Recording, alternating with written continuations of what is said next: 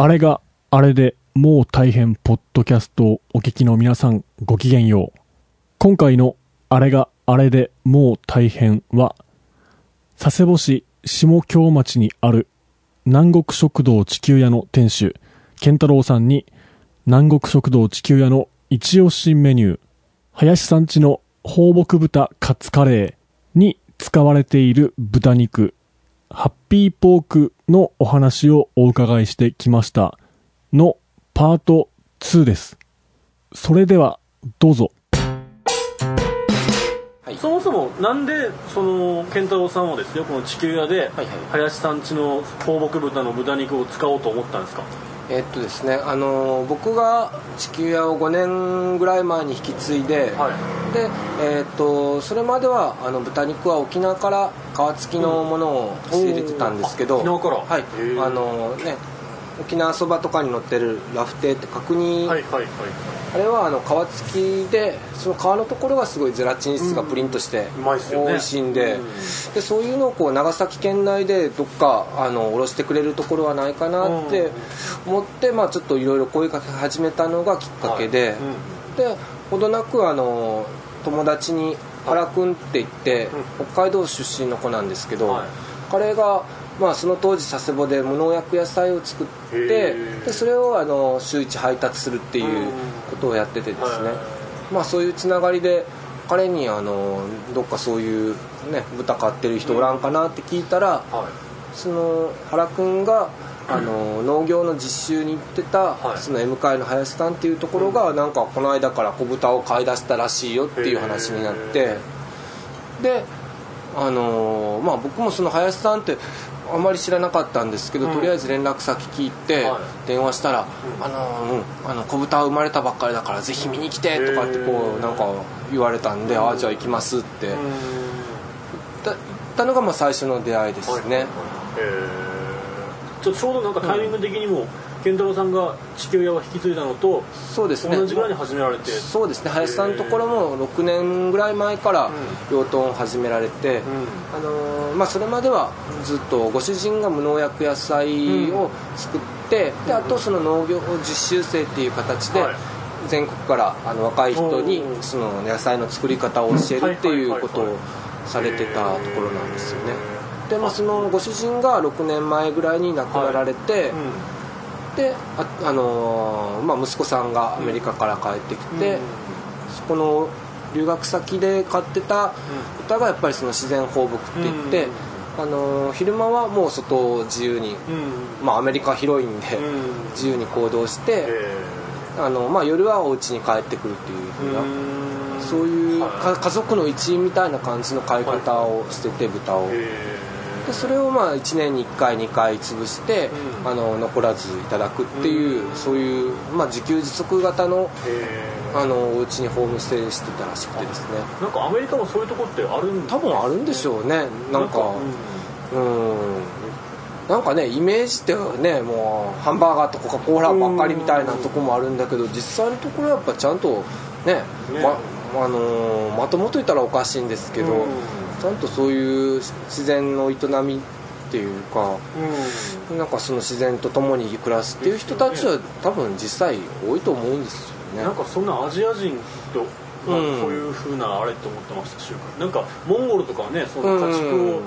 ねそうね。地域的残らず食べるっていうじゃないですか。うんうんうんうん。毛皮はちゃんと服にしてみたいなね。そうそうそうそう。えーだこから豚なんかも本当ね、まあ、中国なんかっていうのは鳴き声以外はね、もう残すところはないっていうんですけど、うん、よねとね、そうなんですよ。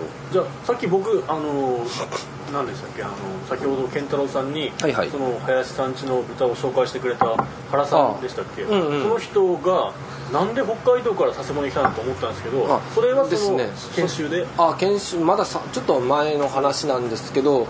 原君北海道出身ででなんかこうずっと高校卒業してからもフラフラはい。してたんらしいんですよね、ほうほうでそんで沖縄にフラッと行った時にその泣き人村って言ってですね、はい。まあ沖縄県北なんですけどはい。そこであの、まあ、ここの地球屋を立ち上げた、まあ、あの原さん、まあ、もう一人の原さんなんですけど、もうあの沖縄で無農薬の野菜の農場で働いてて、へまあ、あの直接の接点はないんですけど、まあ、そこにその原さんが地球屋の原さんが働いてた、あのー泣き人の農場に彼も北海道の原君もやってきてっていう接点がまず最初にあってへえでそこにもう一人、あのー農業実習生が来たんですけど、はい。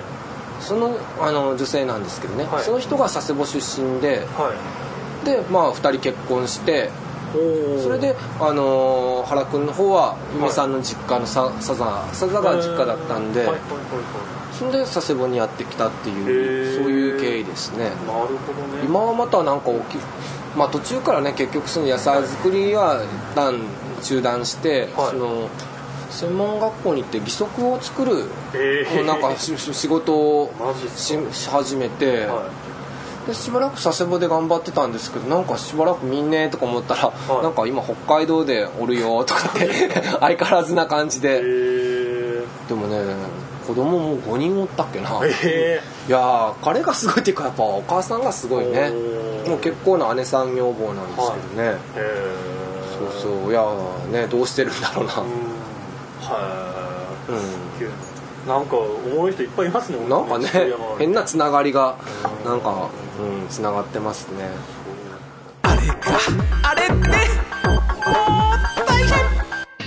あれがあれでもう大変ポッドキャスト。この番組では出演者を募集しています。あなたが好きで好きでたまらないことのお話を聞かせてください。詳しくは私山口の携帯もしくは info アットマーク子供サイズ .net info アットマーク kodomosize.net までご連絡ください。それでは皆様また次回お会いしましょう。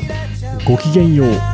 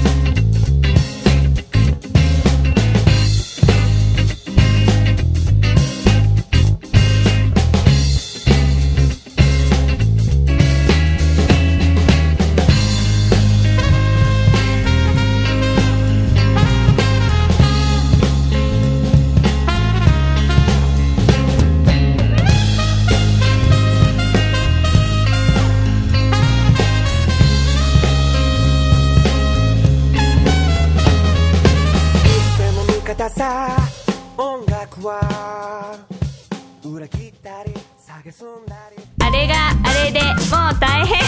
あれがあれでもう大変。